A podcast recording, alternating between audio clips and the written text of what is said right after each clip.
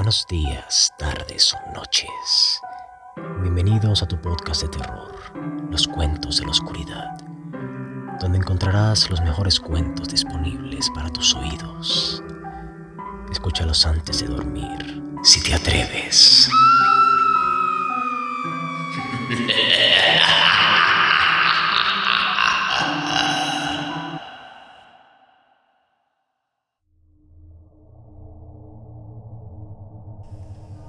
El retrato Val, Edgar Allan Poe. El castillo en el cual mi criado se le había ocurrido penetrar a la fuerza en vez de permitirme, malamente herido como estaba, de pasar una noche al ras, era uno de esos edificios mezcla de grandeza y de melancolía que durante tanto tiempo levantaron sus altivas frentes en medio de los Apeninos, tanto en la realidad como en la imaginación de Miss Radcliffe. Según toda apariencia, el castillo había sido recientemente abandonado, aunque temporariamente. Nos instalamos en una de las habitaciones más pequeñas y menos suntuosamente amuebladas. Estaba situada en una torre aislada del resto del edificio. Su decorado era rico, pero antiguo y sumamente deteriorado. Los muros estaban cubiertos de tapicerías y adornados con numerosos trofeos heráldicos de toda clase, y de ellos pendían un número verdaderamente prodigioso de pinturas modernas, ricas de estilo, encerradas en sendos marcos dorados de gusto arabesco.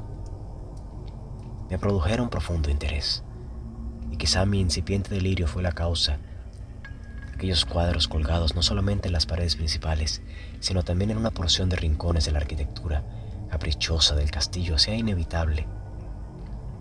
Hice a Peter cerrar los pesados postigos del salón, pues ya la hora avanzaba encender un gran candelabro de muchos brazos colocado al lado de mi cabecera y abrir completamente las cortinas de negro terciopelo, guarnecidas de festones que rodeaban el lecho.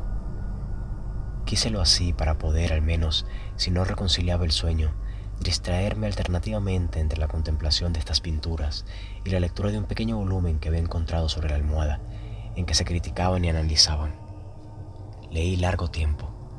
Contemplé las pinturas religiosas devotamente las horas huyeron rápidas y silenciosas, y llegó la medianoche.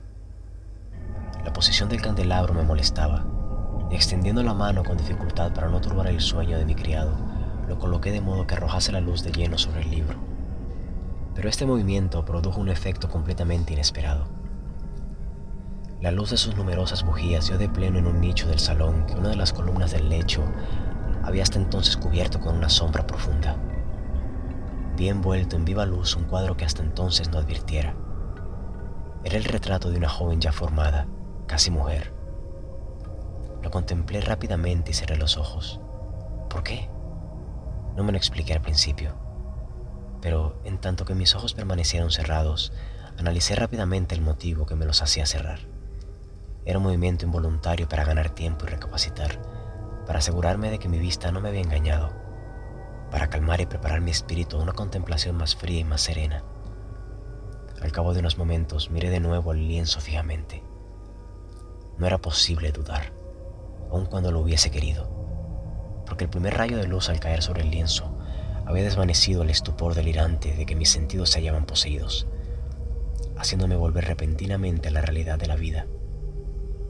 El cuadro representaba, como ya he dicho, a una joven, se trataba sencillamente de un retrato de medio cuerpo, todo en este estilo que se llama, en lenguaje técnico, estilo de viñeta. Había en él mucho de la manera de pintar de Sully en sus cabezas favoritas. Los brazos, el seno y las puntas de sus radiantes cabellos pendíanse en la sombra vaga pero profunda que servía de fondo a la imagen. El marco era oval, magníficamente dorado y de un bello estilo morisco. Tal vez no fuese ni la ejecución de la obra ni la excepcional belleza de su fisonomía lo que me impresionó tan repentina y profundamente. No podía creer que mi imaginación, al salir de su delirio, hubiese tomado la cabeza por la de una persona viva. Empero los detalles del dibujo, el estilo de la viñeta y el aspecto del marco no me permitieron dudar ni un solo instante. Abismado en estas reflexiones, permanecí una hora entera con los ojos fijos en el retrato aquella inexplicable expresión de realidad y vida que al principio me hiciera estremecer, acabó por subyugarme. Lleno de terror y respeto, volví en candelabro a su primera posición. y habiendo así apartado de mi vista la causa de mi profunda agitación, me apoderé ansiosamente del volumen que contenía la historia y descripción de todos los cuadros del mobiliario. Busqué inmediatamente el número correspondiente al que marcaba el retrato oval y leí la extraña y singular historia siguiente. Era una joven peregrina belleza, tan graciosa como amable, que en mal hora amó al pintor y se desposó con él. Él tenía un carácter apasionado, estudioso y austero, y había puesto en el arte sus amores.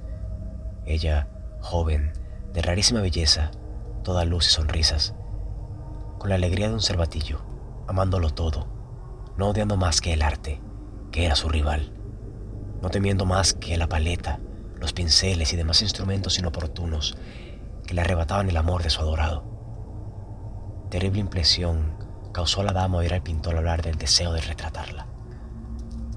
Era más humilde y sumisa, y sentóse pacientemente durante largas semanas en la sombría y alta habitación de la torre, donde la luz se filtraba sobre el pálido lienzo solamente por el cielo raso. El artista ciflaba su gloria en su obra, que avanzaba de hora en hora, de día en día, y era un hombre vehemente, extraño, pensativo, y que se perdía en mil ensueños, tanto que no veía que la luz que penetraba tan lúgubremente de esta torre aislada secaba la salud y los encantos de su mujer, que se consumía para todos excepto para él. Ella, no obstante, sonreía más y más, porque veía en el pintor que disfrutaba de gran fama, experimentaba un vivo y ardiente placer en su tarea, y trabajaba noche y día para trasladar al lienzo la imagen de la que tanto amaba la cual de día en día tornábase más débil y desanimada. Y, en verdad, los que contemplan el retrato comentaban en voz baja su semejanza maravillosa, prueba palpable del genio del pintor y del profundo amor que su modelo le inspiraba. Pero, al fin, cuando el trabajo tocaba su término, no se permitió a nadie entrar en la torre, porque el pintor había llegado a enloquecer por el ardor con que tomaba su trabajo levantaba los ojos rara vez del lienzo, ni aun para mirar el rostro de su esposa. Y no podía ver que los colores que extendía sobre el lienzo borrábanse de las mejillas de las que tenía sentada a su lado. Y cuando muchas semanas hubieron transcurrido y no restaba por hacer más que una cosa muy pequeña, solo dar un toque sobre la boca y otro sobre los ojos, el alma de la dama palpitó aún, como la llama de una lámpara que está próxima a extinguirse. Y entonces el pintor dio los toques y durante un instante quedó en éxtasis ante el trabajo que había ejecutado. Pero un minuto después, estremeciéndose, palideció intensamente herido por el terror y gritó con voz terrible. En verdad, esta es la vida misma. Se volvió bruscamente para mirar a su bien amada. Estaba muerta.